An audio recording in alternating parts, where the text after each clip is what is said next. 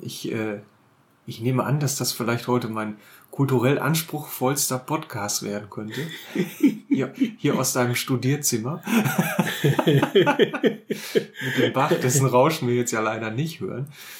Äh, ich fürchte nur, dass mein Jingle, das, das Intro, passt überhaupt gar nicht heute. zu dieser Episode. Was Ja, machen wir denn ein da? schöner Kontrast. Ja, da, in der Tat. Also kontrastreicher Ja. geht's, glaube ich, Ja, nicht. ja. Nein, es ist ja ohnehin ein Irrtum zu glauben, klassische Musik sei immer ernst oder gar todernst. Die kann Ja. wunderbar heiter sein. Okay, aber jetzt kommt erstmal so was Scooter-mäßiges. Warst du schon mal bei Scooter? Ich muss überlegen, das ist verdächtig, wahrscheinlich nicht. Na gut. Dann gehen wir mal. Dann legen wir mal los jetzt, oder? Ja, gerne, klar.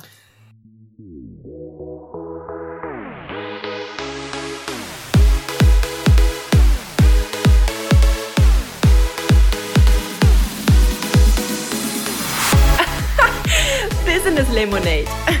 Der Podcast rund um das Thema Humor und den professionellen Einsatz von Humor im Business. Hier geht's jetzt heiter weiter mit Heiko Link. Hannes Sonntag. Ich freue mich wie Bolle. Vor allen Dingen auch endlich mal wieder persönlich und äh, mit dir, das wird richtig spaßig, das weiß ich schon. Ich finde es total toll. ähm, dass du klassische Musik machst, haben wir jetzt ja schon so ein bisschen gehört. Erzähl Mhm. noch mal ein bisschen mehr zu dir. Wer bist du? Was machst du? Du machst ja nicht nur Musik. Ja, Heiko, schön dir gegenüber zu sitzen. Und ähm, ich mache nicht nur Musik, das ist richtig. Das heißt, ich bin zweigleisig unterwegs. Ich bin Pianist klassischer Musik und ich bin Autor, aber nicht Autor von äh, musikalischen äh, Thematiken, sondern literarischer Autor. Das heißt, ich schreibe Gedichte und Erzählungen und Romane.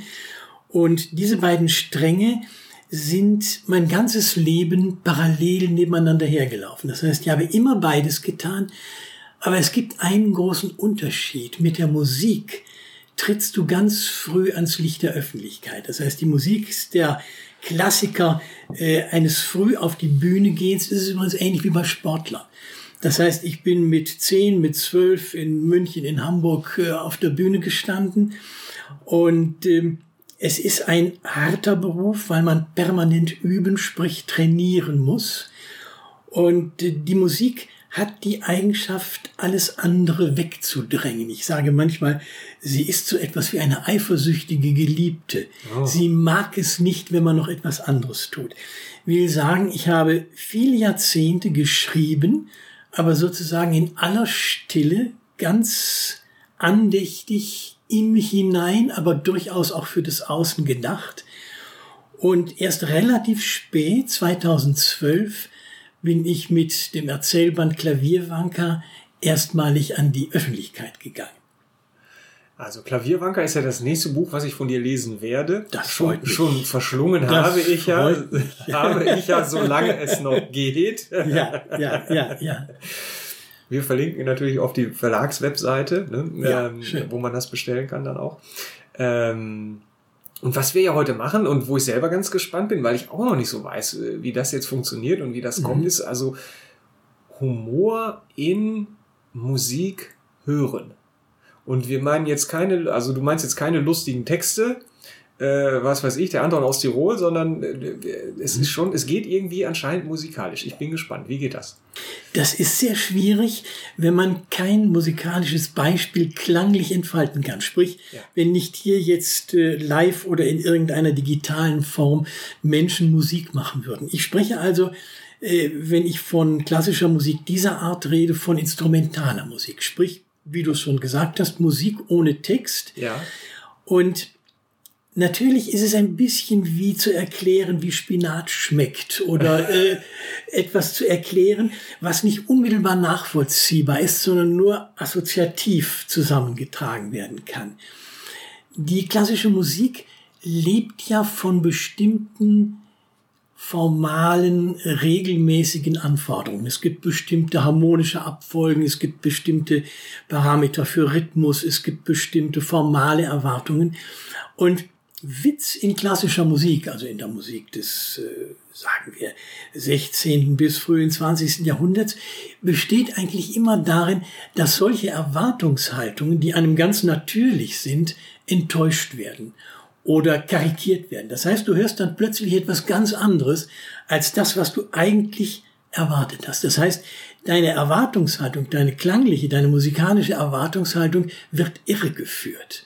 Und das kann unerhört witzig sein, wenn man sozusagen im Kopf nebeneinander hält, das wäre der Fortgang der Musik sozusagen im Regelfall gewesen. Aber es passiert was anderes. Ich denke jetzt an eine Pointe, die ja auch eine überraschende Wendung von irgendwas ist, aber das würde ich nicht als Enttäuschung bezeichnen. Ich hätte jetzt ja. bei Enttäuschung gedacht an irgendwie einen falschen Ton oder so. Gibt es, gibt es. Es gibt tatsächlich musikalischen Humor im Sinne von genauer ja, genauer äh, Platzierung falscher Töne oder falscher äh, Harmonie. Es gibt ein wunderbares Beispiel. Es gibt von Mozart aus dem Jahre 1787 ein Sextett, das heißt ein musikalischer Spaß. Der Volksmund hat daraus die Bauernsinfonie gemacht. Es ist aber ein Kammermusikwerk, hat mit Sinfonie überhaupt nichts zu tun. Und da macht Mozart das. Er baut bewusst falsche Töne, falsche Harmonien ein. Er enttäuscht das formale Verhalten. Das heißt, er tut so, als wenn er ein richtig schlechter Komponist wäre. Und die Persiflage oder die Ziele der äh, humoristischen Einsicht sind darin zu sehen, dass er einmal dilettierende Musiker auf den Arm nimmt, also Leute, die musizieren, es aber nicht wirklich können, und noch mehr dilettierende Komponisten. Das heißt, Komponisten, das hat es in seiner Zeit sehr viel gegeben, die das laienhaft, heute würde man sagen, als Hobby taten, aber sich trotzdem großartig fanden. Und dementsprechend ist diese Bauernsinfonie, diese sogenannte, ein Werk, das äh, auf geradezu plumpe Art naiv ist. Man würde das niemals von Mozart erwarten. Das heißt, er unterschreibt sich, er untermalt sich und es ist unerhört komisch, wenn also zum Beispiel ein Satz in einem schrägen, dissonanten Akkord endet, dass man das Gefühl hat, die haben alle nicht die Partitur gelesen oder der Komponist hat sich komplett vertan. Also es gibt diese direkte und eigentlich für jedermann einhörbare Art von, ähm, ja, bewusst falsch komponieren, bewusst falsch spielen, um auf etwas Bestimmtes hinzuweisen. Ich stelle mir gerade vor, es schafft eine Gemeinschaft. Also wenn ich jetzt in einem äh, Konzert von Mozart noch sitzen könnte, ja. dann würde ich, wissen alle, die jetzt nicht lachen, sind die Dilettanten. wir sind jetzt unter uns so ungefähr. Da sind nur sehr wenige reingekommen und wir sehen gleich, ja, wer es ist. Ja. Ich, ich glaube, dass er sich das so ungefähr vorgestellt ja, hat. Ja, klar, wir können ihn nicht mehr fragen. wir können ihn leider nicht mehr fragen. Ja, ja. ja, Machst du sowas auch mal? Also wenn du selber spielst, dass du mal absichtlich was einbaust? Oder es ist ja so ein bisschen, vielleicht kann man auch einen Kritiker damit ärgern, oder? Also ich finde, da sitzt wieder der Erbsenzähler. Du ahnst gar nicht, wie tot ernst deine Frage ist. Ich mache das natürlich nicht, weil jeder jeder Hörer automatisch denken würde, der Kerl hat daneben gegriffen oder kennt den Text nicht genau. Also genau dieser Punkt ist sozusagen die Furcht aller Bühnendarsteller, auch aller Schauspieler zum Beispiel. Man hat Angst, etwas falsch zu machen, wovon sehr viele Leute wissen, wie es richtig wäre. Die Texte sind ja nicht kryptisch, sondern man kennt die Mozart oder die Schiller oder Goethe Stücke und wird sofort wissen, oh, da ist es ganz daneben gegangen. Man würde nicht unterstellen, dass das jemand absichtlich tut. Außer er heißt Mozart. Aber du könntest ja, wenn ja. dir ein Fehler unterläuft, einfach mal sagen, ja, ich hatte heute meinen Mozart-mäßigen Tag oder so. Und ja, ich ja. habe es mal etwas abgewandelt, improvisiert. Da ist was dran. Mein Vater war Maler. Grafiker. Ja. Und ich erinnere mich, dass er mir als kleinem Jungen, ich habe viel gemalt, dass er mir als kleinem Jungen gesagt hat, wenn du dir irgendwo einen Klecks erlaubst auf dem Blatt, den du nicht geplant hast, der zufällig war, ist es wichtig, an einer anderen Stelle nochmal einen Klecks zu malen, damit man das Gefühl von Absicht hat. Das wäre, glaube ich, das, was du meinst. Ja, genau. Ja, ja. das wäre das, äh, Impro-Theatermäßig würde Ja, ich jetzt sagen, genau, das, was genau, da ist, genau. und da ist ein Klecks. Was mache ich mit dem Klecks? Ich kann ihn nicht von der Bühne wegleugnen, weil der Klecks ist gerade passiert. Ja. Also mache ich einen zweiten Klecks. Und nehme Exakt den Klecks das, als exakt Vorteil, das. Vorlage. Wir wissen es alle. Genau, macht jeder in der Präsentation Ja. im Büro. Ja, ja, ja, ja. Oh, ein Klecks. Ein Klicks. Ja, sehr schön. Okay. Ich, Gut. ähm, ich Ja. Mhm. hatte jetzt auch so ein bisschen, aber das ist ja doch jetzt, das ist jetzt das Schöne. Das ist jetzt gerade in eine Mhm. ganz andere Richtung gegangen. Ich hatte so ein bisschen an fröhliche Musik auch gedacht. Zum Beispiel, ähm, wir hatten, glaube ich, schon mal irgendwann, als wir uns mal so getroffen haben, darüber gesprochen, ähm, dieses Gesamtwerk von Loriot. Ich habe ja die ganzen Ja. DVDs. Ja. Und auf irgendeiner äh, von diesen DVDs gibt, da sind immer so diese Zwischenmelodien. Mhm. Und eine finde ich super lustig, unterhaltsam so. Ja, ne? Und ja, äh, ich ja. wollte immer mal raussuchen, habe ich wieder vergessen. Naja, äh, das war so eine Richtung. Aber das mit Mhm. Mozart ist natürlich äh, Ja. nochmal eine ganz andere Nummer. Ja. Gut, ich meine, es gibt, ähm, ja, wenn du so willst, musikalische Comedy-Künstler wie Victor Borge zum Beispiel, der eine klassische Show auf der Bühne präsentiert hat, wo er mit allen Parametern spielte, die irrtümlich und richtig und äh, irrtümlich richtig und richtig irrtümlich sein können. Und es wirkt unglaublich komisch. Es setzt natürlich voraus, dass der Hörer oder der Zuschauer in etwa weiß, worum es geht, sonst ist es nicht komisch. Ja. Oder die Karikaturen von Gerhard Hoffnung zum Beispiel, die auch mit diesem Element spielen. Aber es gibt noch etwas anderes.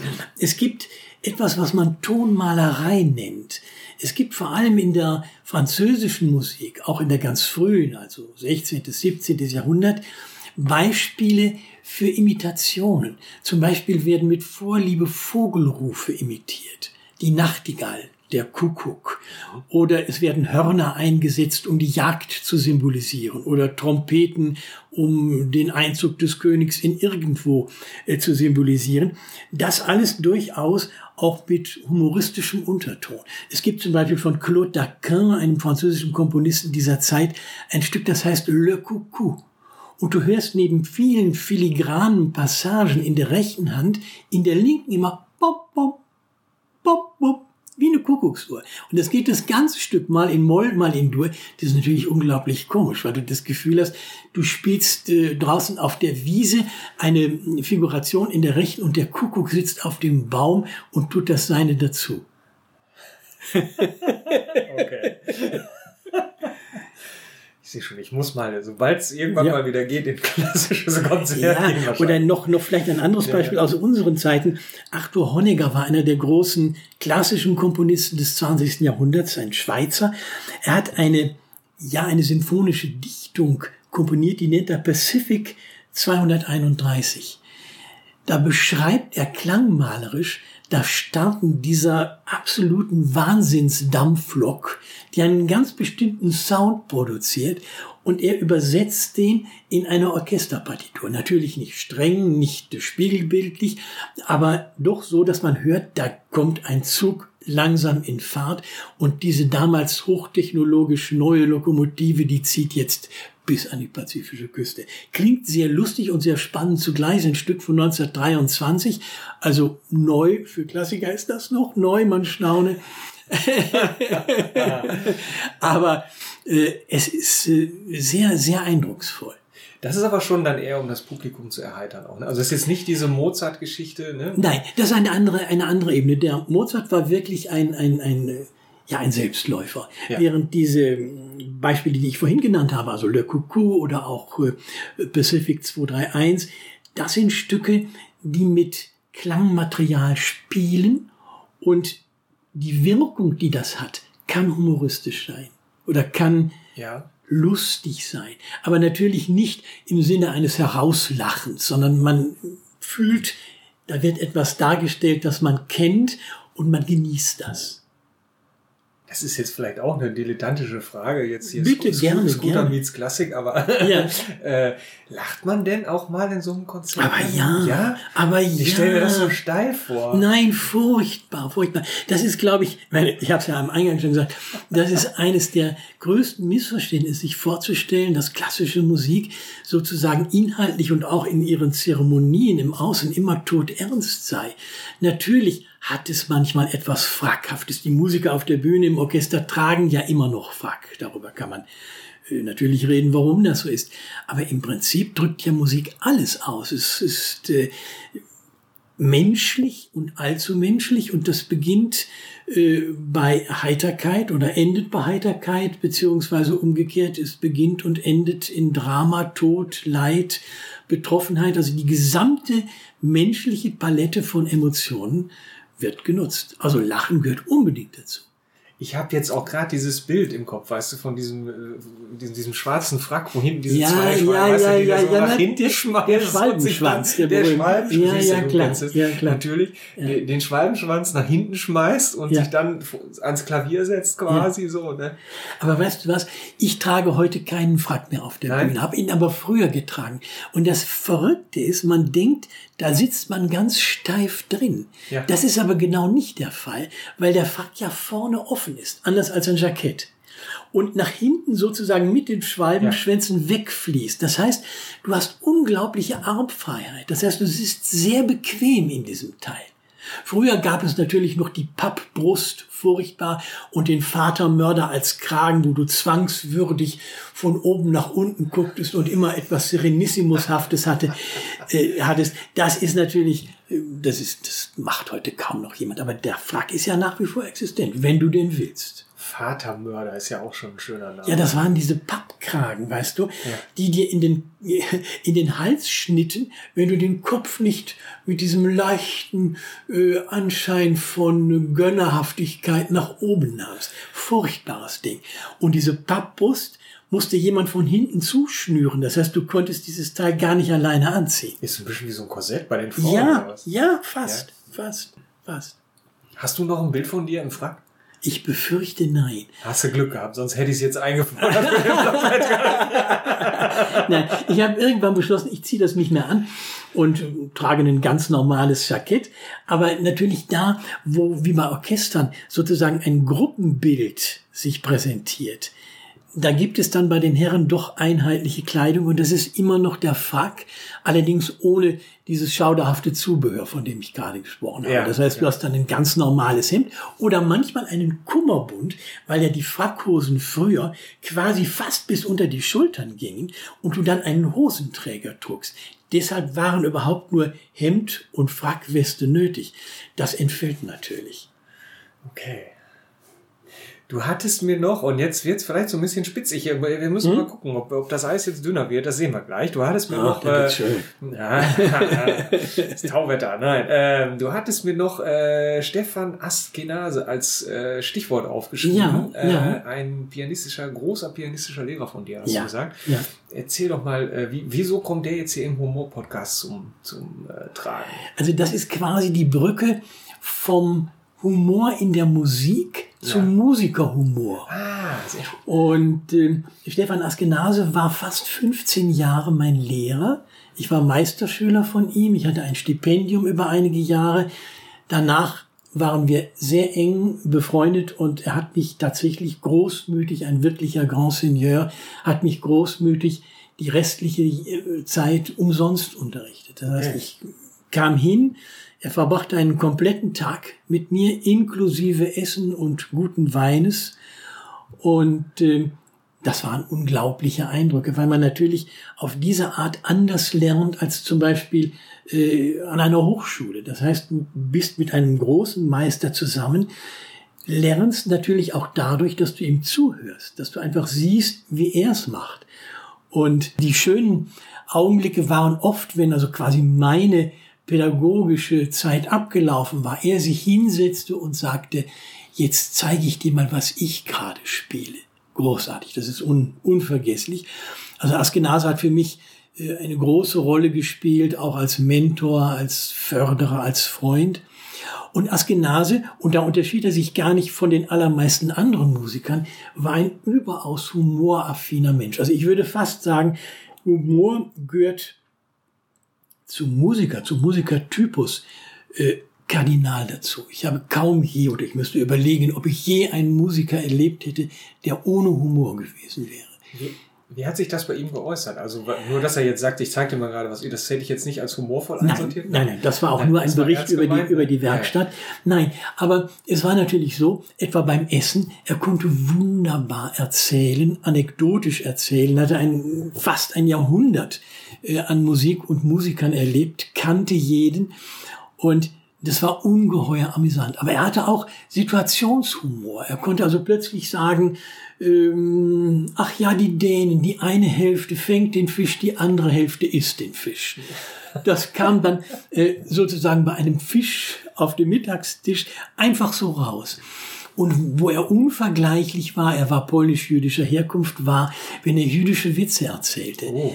Der jüdische Witz ist für mich der wunderbarste und vor allem geistig hochstehendste, den es überhaupt gibt, weil er eine unglaubliche Tiefendimension hat. Man muss sich vorstellen, das äh, lenkt jetzt vielleicht ein bisschen aus dem Thema raus, aber man muss sich vorstellen, äh, Witz ist ja nicht nur Humor im Sinne von guter Laune, sondern Witz ist auch oder kann sein ein sich wehren gegen schwere, harte, erniedrigende Umstände. Und die Geschichte des Judentums war ja eine Geschichte der Diaspora, des Leids, der Verfolgung, der Progrome. Und in einer solchen mentalen Umgebung entsteht natürlich Witz, der ein geistiges sich wehren gegen Gewalt ist.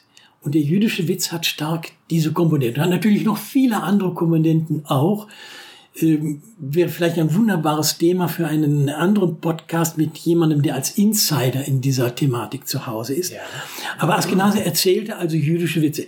Wenn du magst, erzähle ich dir seinen Lieblingswitz. Ja, sehr gerne. Sag mir gerade noch, ist er selber denn Jude? Ist lebt Er war Jude, nein, Askenaze ist 1985 gestorben, Ja.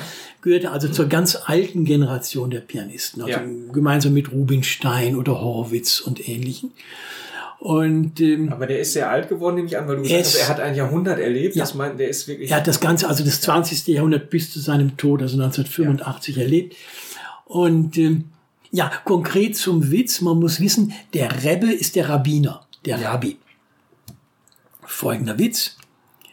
Eine Frau kommt zum Rebbe und sagt, Rebbe, was soll ich tun? Ich habe Hunger. Meine Familie hungert. Ich habe einen Hahn und eine Henne. Wen soll ich schlachten? Der Rebbe klärt. Das heißt, klären im Jiddischen bedeutet so viel wie überlegt, Ja. erweckt. Der Rebbe klärt und sagt, tja, schlachte den Hahn.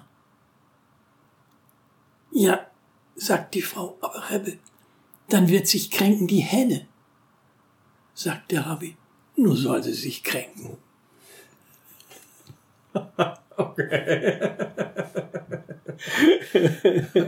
ich muss, äh, der muss noch ein bisschen sacken. Ja, ja, ja, ja. Also dieses, es ist egal. Okay. Ja? Im Grunde genommen ist es eine sehr weise oder gar keine Antwort. Ah, okay. Also ja, weil da hätte ich jetzt fast gesagt, äh, da muss man in heutigen Zeiten schon wieder aus anderen Gründen aufpassen. Sollen, Na ja, sie, sich, sollen ja sie sich kränken? Im, Ja, im, im Hühnerbereich. Wir sind im Hühner. Ja, Ja. ja, das Ja, meinte ich auch. Ja. Gut, aber immerhin, die Frau hatte ja das Problem, denn es ist ja auch umgekehrt sein können. Ja, ja, ja. Okay. Äh, jetzt habe ich den Faden nämlich gerade verloren. Ja, Musikerhumor. ja, ja, ja, ja. Musikerhumor. Hattest du auch noch einen Lieblingswitz, oder? Ich habe selbst auch einen Lieblings, also einen jüdischen Ja, ja, ja, ja, Lieblingswitz. Dazu muss man auch wissen, ähm, dass die höchste Disziplin in der jüdischen Tradition natürlich die des geistigen Lösens von Problemen ist. Das Judentum war so äh, eingeschüchtert, dass es ja optisch und äh, auch sonst keine anderen Möglichkeiten hatte, als geistig zu reagieren. Es war kein Volk mit äh, Staat und Armee und äh, irgendwelchen Möglichkeiten, sich zu wehren. Ich, ich jetzt, sorry, ich war jetzt auch bei dem ersten Witz, weil du hattest ja gesagt, der jüdische Humor, um sich zu wehren gegen Gewalt. Also Mhm. Ja. den, Aspekt Ja. fand ich sehr interessant. Ja. Und vielleicht habe ich jetzt auch mit der Brille irgendwie zu sehr vielleicht drauf geguckt oder so. Wobei, wenn es egal ist, ob sie sich kränkt oder nicht, dann ähm, kann man das ja auf so ein Gewaltszenario auch übertragen. Ja, durchaus. aber ich glaube, das hat in diesem nicht, ne? Fall mit Gewalt gar Okay. nichts zu tun. Es war einfach nur dieser, Ja. ja, dieser Schalk. Ja, okay. Dieser Schalk einer Antwort, die entweder weise ist oder eben gar keine, weil es am Ende egal ist, ob die Frau die Henne oder den Hahn schlachtet. Also- Aber zum Beispiel in dem Witz, Weißt du, wo es in Herford die leckersten Hähnchen gibt? Bei Schalk. ja, schau, schau, die schau, die Welt ist klein. Die Ja, Welt ja, ist klein. Sorry. Nein, mein Lieblingswitz, da spielt Gewalt in gewisser Weise eine Rolle. Ein Bauer und ein Rebbe sitzen im Kutschwagen und fahren durch den Wald. Ja. Plötzlich fällt ein Baum um. Was soll man tun? Beide überlegen. Keine Möglichkeit. Was, was wäre die Lösung, um weiterzufahren? Gut, schließlich steigt der Bauer aus, nimmt all seine Kraft zusammen und versucht, diesen Baum zur Seite zu ziehen. Der Rebbe bleibt auf dem Kutschbock sitzen und sagt, Kunststück mit Gewalt.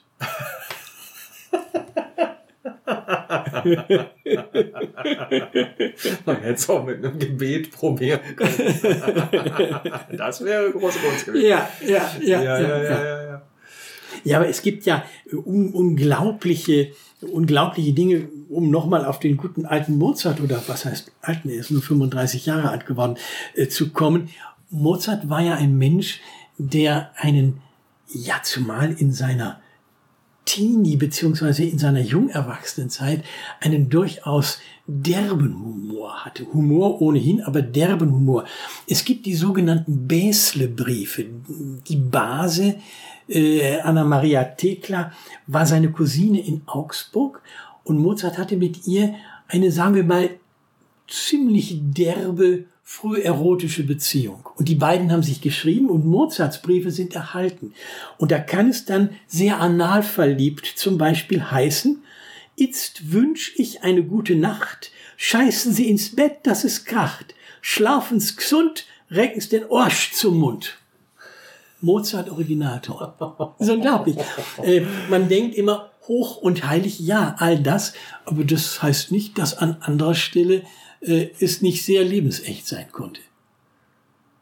Was ähnliches könnte man über Mick Jagger vielleicht auch. Ja, so ja. Also ich denke, vielleicht wäre ein Mozart heute ein Mick Jagger gewesen. Das ist ja nicht auszuschließen. Ja, krass, ne? So einen Aspekt sieht man ja eigentlich äh, so jetzt. Also ich meine, vielleicht ist es nur, dass ich das nicht mitkriege, weil ich da Ja. nicht so im Thema bin, Ja, aber ja. Nein, das Verrückte ist, man hat diese Bäsle-Briefe äh, über Jahre, Jahrhunderte immer nur zensiert herausgegeben. Das heißt, solche Stellen, ich zitiere das ja nicht umsonst, solche Stellen hat man natürlich rausgeschnitten. So sollte der heilige Mozart nicht erscheinen in der Öffentlichkeit, aber so war er halt. und wie bist du, alter Verschwörer, da dran gekommen? Die Bäsle-Briefe sind natürlich heute in aufgeklärten Zeiten äh, unzensiert zu erhalten. Okay. Sehr schön. Was es auch gibt, sind die sogenannten Bratscherwitze. Die Bratscherwitze sind die Ostfriesenwitze der Musiker. Also, okay. Die Bratsche, also das dunklere der beiden äh, Streichinstrumente, Violine, Bratsche, Cello, also quasi die Mittelstimme der Alt. Die Bratsche spielt im musikalischen Geschehen, in Streichquartetten, in Symphonien oft eine nicht untergeordnete, aber eine weniger solistische, eine weniger füllige Rolle oder beziehungsweise eine füllende, aber nicht eine äh, ja im äh, jubilierenden Sinne oben oder unten tragende Rolle. Das heißt, man sagt, ich weiß nicht, ob es stimmt, man sagt, manche haben als Geiger angefangen, um als Bratscher zu enden, weil man da angeblich weniger können muss. Das ist natürlich letzten Endes alles Unsinn, so wie die Ostfriesen die Ostfriesenwitze natürlich auch Unsinn sind. Aber die Bratscherwitze sind Legion. Und da kann ich dir auch meinen Liebsten erzählen, kommt ein Bratscher zum Probevorspiel Ja. öffnet den Geigenkasten und sagt, Scheiße, verschimmelt. Scheiße, was? Verschimmelt. Verschimmelt. Verschimmelt. Er hat also die letzten Jahre überhaupt das Ding ja, nicht ich mehr ausgepackt. Den Witz habe ich in der Tat akustisch nicht verstanden. Also da sonst, nein, nein, nein, alles klar. Oh.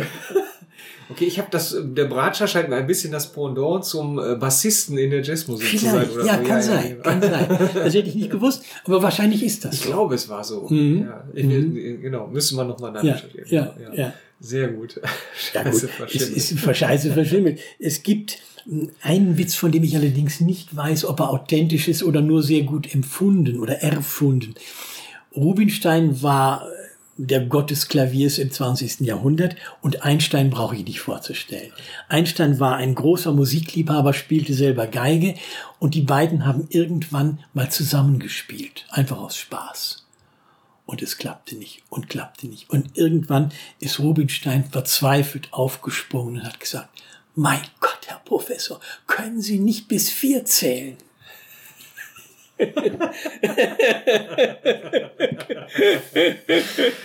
oh, oh, oh, oh. Na gut.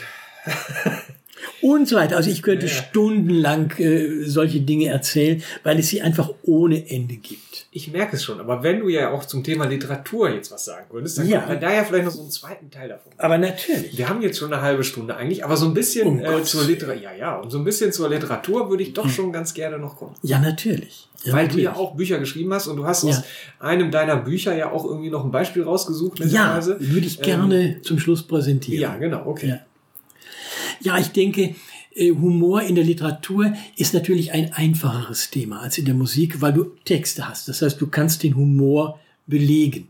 Ja. Natürlich gibt es auch da beides. Es gibt einmal Humor um des Humors willen. Also du kannst etwas schreiben, das einfach humorvoll sein soll und darüber hinaus nichts anderes. Also ein Comedy-Roman. Ein Comedy-Roman oder vielleicht auch äh, Autoren wie äh, Eugen Roth, wunderbare humorvolle Gedichte oder jemand wie Ephraim Kishon, wo wirklich die Präsentation des Humors der Kern der Sache ist. Aber sehr viel öfter ist der Fall, wo Humor eine ganz andere Funktion hat. Zum Beispiel eine moralische. Das heißt, Humor wird genutzt, um etwas Bestimmtes vorzuführen. Nimm mal Wilhelm Busch zum Beispiel. Natürlich sind die Bildergeschichten humorvoll, man lacht, aber gleichzeitig sagen sie auch etwas. Das heißt, sie sagen etwas aus über die Eigenschaften von Menschen, über die Unzulänglichkeiten von Menschen. Und wenn man Max und Moritz oder äh, den heiligen Antonius von Padua oder die fromme Helene oder Maler Klecksel unter diesem Aspekt liest, dann ist alles humorvoll, aber alles auch sehr ernst. Das heißt, der Humor ist sozusagen das Transportmittel für hochmoralische, für hochethische Aussagen. Wer ist denn dann äh, eigentlich als Zielgruppe gedacht? Ist, äh, es fühlt sich jetzt so ein bisschen an, gerade als wenn da was mitkommt, was ich vielleicht nicht haben will. Also keine Ahnung, meine Eltern äh, schenken mir Max und Moritz, ja. aber nicht nur, damit ich meinen Spaß habe, sondern auch, damit ich was lerne. So, ne? Ich glaube, zu deinen Eltern kann ich Nein, das sagen. war nur Nein, ich denke, es ist einfach so, man unterschätzt Leute wie Wilhelm Busch zum Beispiel. Das heißt, ja. der humoristische Aspekt ist so glanzvoll, so brillant gemacht, auch zeichnerisch ja, so brillant gemacht, äh, dass man daran allein schon Genüge finden kann. Mhm. Aber wenn man ein bisschen tiefer nicht bohrt, aber nur die Dinge sacken lässt, merkt man auf einmal, dass da eine ganz andere Ebene auch da ist. Das heißt, es ist Humor, aber es ist eben nicht nur Humor. Ja. Und ich habe ich habe ich hab mich jetzt eben gefragt, ist mhm. das, ähm, wie formuliere ich es? Ist das ähm, kriegt das so einen unangenehmen Lerneffekt vielleicht mit rein für mich. Ne? Also ich habe das nie so empfunden. Nein, aber, ich glaube, ne? das ist viel zu gut gemacht, ja. als dass du die Lektion sozusagen schlucken müsstest, die Pille ja. schlucken müsstest. Ja, ja, ja. Also das ist ja nur ein Beispiel. Ein, ein, ein wunderbarer äh, Humorist, für mich einer der besten überhaupt, aber auch tief moralisch, tief ethisch, ist Mark Twain. Okay. Mark Twain. Mark Twain, du kennst Aussprüche wie äh, mit dem Rauchen aufzuhören ist kinderleicht, ich habe es schon hundertmal geschafft. Oder was ich besonders schön finde, als ich 14 war, war mein Vater so unwissend. Ich konnte den alten Mann kaum in meiner Nähe ertragen, aber mit 21 war ich verblüfft, wie viel er in sieben Jahren dazugelernt hatte.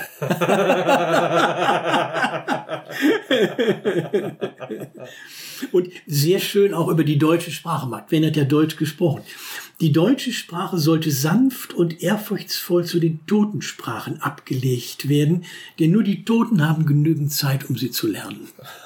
Er fand die grammatikalischen äh, Finessen des Deutschen so schwierig. Es gibt ja einen wunderbaren Essay von ihm über die schreckliche deutsche Sprache, wo er das ganz genau ausführt und zum Schluss eben zu diesem Resultat kommt. Äh, das können nur Tote lernen, weil für Lebende fehlt die Zeit, so eine schwierige Sprache wirklich zu studieren. Das hat ja schon was äh, kabarettistisch satirisches Absolut. oder so, ne? Also weil ähm, Ja, ich muss jetzt gerade an Matthias Riechling denken, den ich Ja. auch jetzt vor kurzem im Podcast Ja, hatte. ja, ja. Und ähm, vielleicht hatte ich auch deswegen eben noch so dieses im Kopf, da hatte ich auch so eine Stelle, wo ich sage, okay, wenn der Witz auf Ja. meine Kosten geht, ist gerade Ja. nicht mehr so lustig. Ja, äh, Und ist das jetzt ähm, ein Problem bei mir oder ist das irgendwie fies oder ne, so. Und man sagt Humor ja auch äh, nach, er ist ja einerseits sehr beliebt, äh, aber andererseits Mhm. auch sehr gefürchtet, Ja. weil, er Mhm. weil er schwer zu kontrollieren ist. Ähm, und ich hatte jetzt neulich eine Klientin, oh, die hatte sowas, ah Mist, das hätte ich mir aufschreiben und ich habe es mir aufgeschrieben, aber jetzt nicht Ja, dabei. Also ja, ich, muss, ich muss jetzt versuchen, dass Mhm. ähm, wer, wer, ähm, hoffentlich mache ich es jetzt nicht falsch, weil die hört das nämlich auch. Und dann, so, und ähm, ja. also wer, äh, wer lacht, hat keine Angst. Mhm. Und wer keine Angst hat, ist halt weniger kontrollierbar und steuerbar. So, Mhm. ne? Äh, Mhm. genau. Ah, jetzt bin ich. Da habe ich gleich das Ja. passende Zitat von Sehr Mark schön. Twain. Ja. Er sagt, wir schätzen die Menschen, die frisch und offen ihre Meinung sagen. Vorausgesetzt, sie meinen dasselbe wie wir. ja, genau, genau. genau. Aber Mark Twain ist ja wirklich durch die amerikanischen Lande gezogen als humoristischer Alleinunterhalter. Da saß ein großes Theaterpublikum und er trat auf und hat äh, über Stunden die Leute durch Stehgreif oder durch geplanten Witz unterhalten. Das äh, wusste ich Ja. ehrlich gesagt auch noch. Ja, aber jetzt kommt die Kehrseite. Mark Twain war ein Mann von äußerst hochstehenden moralischen und ethischen Prinzipien. Er hat sich zum Beispiel in seiner Zeit, denk mal in der, in der zweiten Hälfte des 19. Jahrhunderts, eingesetzt, um Leopold II., den damaligen König von Belgien, zu outen, der im Kongo eine menschenverachtende Politik, eine grausame Politik walten und schalten ließ. Er hat sich für die Gefangenen in Sibirien eingesetzt. Er hat sich in der Dreyfus-Affäre geoutet. Und er hat dann zu Beginn des 20. Jahrhunderts, also als alter Mann, eine Autobiografie geschrieben, die lange nicht ganz veröffentlicht worden ist, in der klar wird, dass er ein zutiefst pessimistisches Menschenbild hatte. Das heißt, dass er an der Menschheit buchstäblich verzweifelt ist, hochgradig humorvoll. Ja, also Humor kann ganz anders unterlegt sein, als man sich das wünscht oder vorstellt. Das ähm, finde ich auch krass. Also wer, wer so Humor machen Ja. kann, ich muss jetzt gerade an äh, Thorsten Sträter und Kurt Krömer Ja. denken. Ja. Äh, wer es nicht weiß, der, der Sträter, also ich hatte das auch in dem Riechling-Podcast irgendwie kurz angeschnitten, die sind beide depressiv. Und der Sträter hat, ich habe mal einen, einen Film mit ihm gesehen, da hat er gesagt, ähm, wenn er auf die Bühne geht, dann hat er halt funktioniert, dann ist seine äh, Depression nicht so gut. Mhm. Und deswegen hat er seine Bühnenprogramme immer überzogen, weil er wusste, wenn Ja. zu Ende ist, dann fällt er in ein Loch. Mhm. Und äh, Kurt Krömer habe ich in dem Interview gesehen, ähm, da hat er auch gesagt, er ist quasi direkt von der Bühne in die Klinik gefahren. Ja.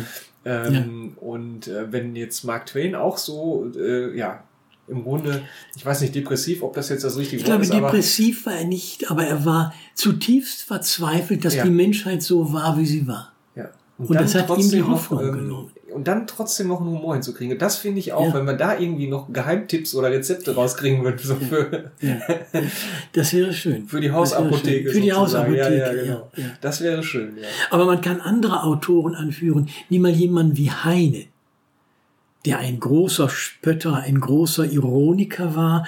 Etwa Heine Wintermärchen. Ich weiß nicht, äh, wir sind ja hier in Westfalen und Ja. äh, Heine schreibt über die Westfalen und da heißt es dann, ich habe sie immer so lieb gehabt, die lieben guten Westfalen, ein Volk so fest, so sicher, so treu, ganz ohne Gleißen und Prahlen. Sie fechten gut, sie trinken gut, und wenn sie die Hand dir reichen zum Freundschaftsbündnis, dann weinen sie, sind sentimentale Eichen. Und das letzte, die letzte Strophe dann, er schenke deinen Söhnen stets ein sehr gelindes Examen und deine Töchter bringe er hübsch unter die Haube. Amen. Das ist eine, wo sich ganz viele Dinge ähm, kombinieren. Es ist ein tiefes Verstehen und Sehen, was in einem Volk, was in einer politischen Situation vor sich geht und gleichzeitig ist so zu präsentieren, dass es voller Humor, voller Witz und mit diesen Hinterkammern der ja, inneren Reserve rüberkommt. Unglaublich. Was, äh, ich, ich würde gerne noch mal kurz äh, zu dem belgischen König zurückspringen. Ja. Was ist daraus geworden? Also ist da, hat das einen Effekt gehabt, äh, was der Twain gemacht hat? Das hat einen Effekt gehabt, Ja? insofern er einen Ball angestoßen hat, der dann ins Rollen gekommen ist. Es hat natürlich denen, die da auf grausige Weise äh, verstümmelt und äh, auf entsetzliche Weise massakriert worden sind, nicht direkt geholfen. Aber im Ende dieses Stranges hat gestanden, dass äh, Leopold II., der diesen Kongo-Staat quasi persönlich besaß, ihn hat an den äh, belgischen Staat überführen müssen. Das hat auch noch keine unmittelbare Besserung gebracht. Aber etwas später dann auch unter dem Druck der Engländer äh, hat man andere Methoden einführen müssen. Das heißt, es war dann irgendwann Schluss.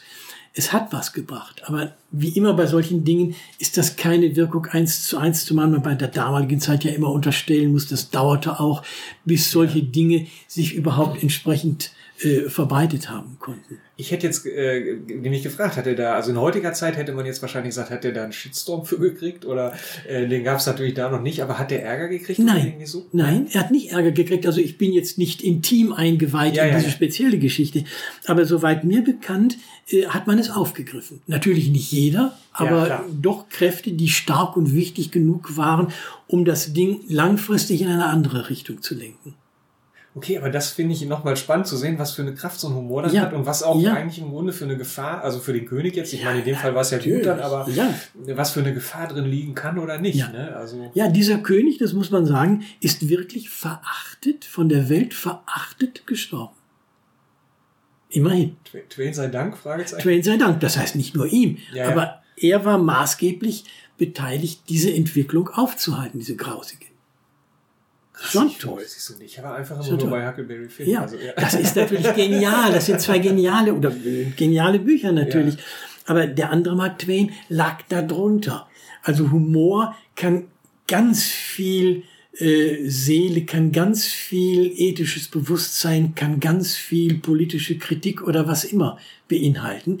Und die Glanzhaut sozusagen das, was es konsumabel macht, kann sehr humoristisch sein.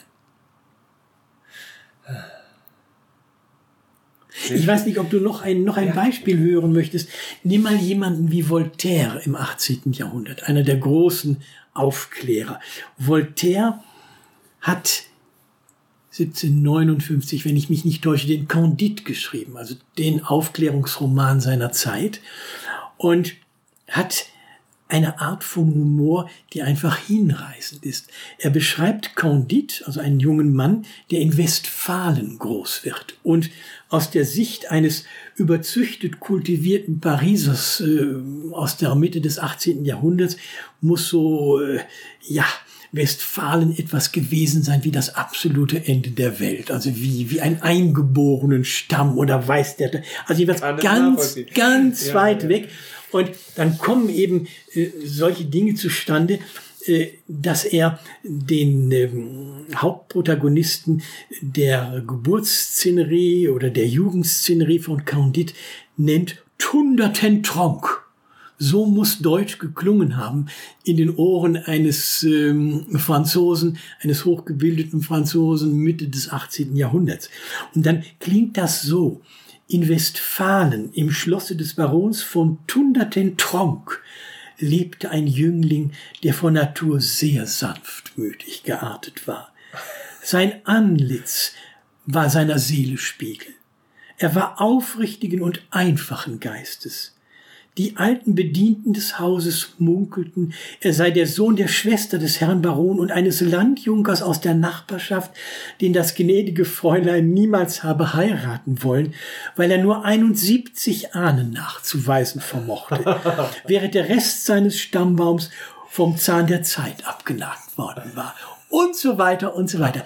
Also ähm, die vielbeschworene Beste aller Welten, Condit, kommt am Schluss des Romans zu diesem Resümee, dass diese Welt zwar höchst unvollkommen, aber eben doch die beste aller Welten sei.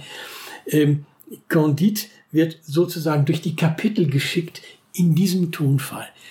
Das ist sehr witzig zu lesen und gleichzeitig natürlich eine ganz harte Gesellschaftskritik. Okay. Puh, ich sehe schon, ich muss meine Heimbibliothek um ein paar neue Werke Ja, kein Problem. Ich leide ja alles aus. Sehr schön. Aber dann lass uns doch jetzt zum Schluss noch mal einmal auf deine Klavierwanker kommen. Ja, Äh, da hattest du doch auch noch eine, Stelle. ja. Ähm, und ich denke, das wäre wirklich ein schöner Schluss für diesen Ja, wunderbar. Ich äh, habe Klavierwanker geschrieben. Das ist eine Erzählungssammlung, mein äh, Erstling 2012. Und in diesem Band gibt es eine Erzählung, die heißt Gerions Erwachen. Ja. Gerion ist ein Typ, den man heute vielleicht strange nennen würde. Ein bisschen verrückt, ein bisschen vielleicht auch angeknackst. Also äh, hell, aber nicht ganz so da, wie man normalerweise da ist. Und da heißt es dann in dieser Erzählung, Gerions Hände, manchmal seine Zunge, öfter seine Nase, arbeiteten tags in einer bedeutenden Wein- und Spirituosenhandlung. Anfangs, als eine notgeborene Entscheidung ihn als freischreibenden Mitarbeiter der örtlichen Zeitung abgemeldet und als Genussverkäufer angemeldet hatte, war Gerion noch in seiner Gänze im Laden erschienen. Er hatte die Whiskyflaschen höflich mit Hausnamen angeredet, Rotweinpfützen zu gedachten Kinderreimen im bauchigen Glas geschwenkt. Er hatte Port, der älter war als er selbst, gern leise und von der Seite her zugeflüstert. Und wirklich antikem Cognac brachte er nur Stille entgegen, es sei denn die Flüssigkeit richtete ihrerseits das Wort an ihn. Dann antwortete er mit leicht belegter Stimme. Nach erstaunlich rascher Zeit schon verkehrte Gerion fließend mit den glänzenden bzw. gläsernen Damen und Herren, die er umgab. Ein Aprikosenlikör war bald darunter, den er nach Geschäftsschluss, versteht sich, duzen durfte. Und ein Weißwein aus Kapstadt, eben erst neu zugezogen, lud ihn zu sich nach Hause ein. Doch so viel Glück konnte nicht andauern und hätte Gerion am Ende wohl nur verwirrt. Es fing damit an, dass ein Champagner von niederem Adel zunächst im Zwiegespräch, später auch im Beisein von Kunden vorgab, Gerions Name sei ihm entfallen. Einen Monat weiter stürzte sich eine bejahrte Calvados-Familie ohne jede Vorankündigung die Kellertreppe hinunter. Schock, Verdächtigungen, Erregung, Fraktionsbildung. Gerion versuchte nach allen Seiten zu beschwichtigen, skizzierte in den privaten Abendstunden Strategien des guten Willens. Inzwischen trug er im täglichen Umgang weiße Baumwollhandschuhe, sprach vielfach in genau vorgefertigten Wendungen, so dass es kurz vor Weihnachten mitten in der Verbissenheit der Hochsaison zu dem Ereignis kam, das Gerions Leben veränderte. Eine Restflasche Angebots-Sherry lüftete ihre Anonymität mit der Behauptung, Gerion habe sie unsittlich berührt. Gerion erwiderte darauf nicht. Seine Verteidigung bestand allein in seiner Hingabe an die aus der Luft dargereichte Ansicht, als persönliches Ganzes diesem unberechenbaren und niederträchtigen Chaos nicht länger zur Verfügung stehen zu sollen. Von einem Tag auf den anderen, mit ihm selbst ganz unwahrscheinlicher Geschwindigkeit, verharrte er in seiner Wohnung oder an einem weiteren Ort seiner Wahl und schickte lediglich diejenigen seiner Körperteile ins Geschäft, die unmittelbar zur Ausführung der vorgegebenen Verrichtungen gebraucht wurden. Welches Erlebnis hattest du, bevor du das geschrieben hast? Viele. Viele. Das sprengt die Sendezeit, Heiko. Okay. Dann äh, wollen wir es dabei bei belassen, noch mit einer Leseprobe zum Schluss. Ich verlinke natürlich nochmal auf die Verlagsseite und Ja, so weiter. Ne? ja. Falls jemand jetzt Kontakt zu dir aufnehmen möchte, Ja. wie würde das gehen? Also wenn du deine Webseite nochmal sagen möchtest gerne oder äh, auch sagen, wa- warum nehme ich Kontakt zu dir auf? Ähm, einfach für einen netten Plausch oder... Ja, also wer immer Kontakt zu mir aufnehmen will, kann das gerne tun. Ich freue mich.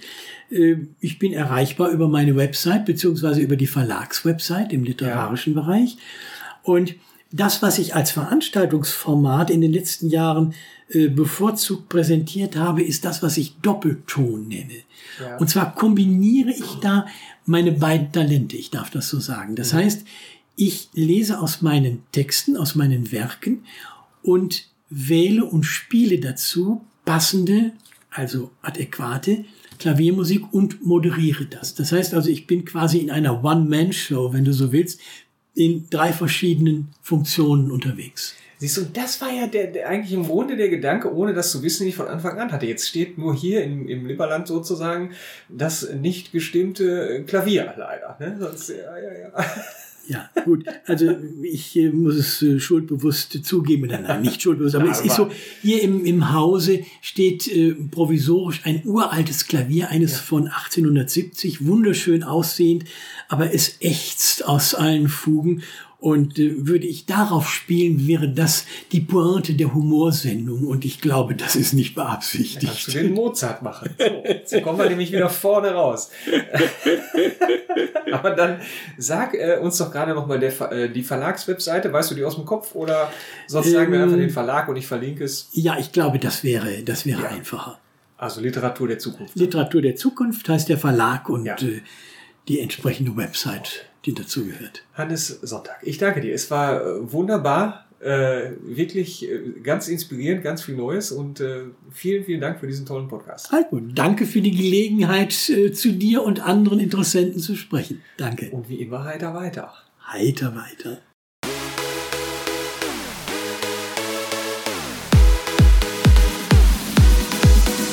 Du möchtest auch heiter weitermachen?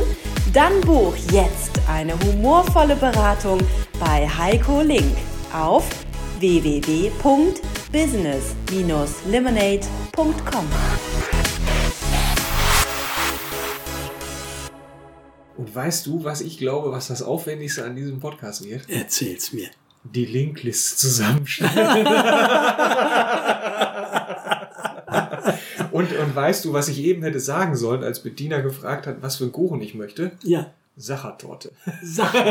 ja, natürlich.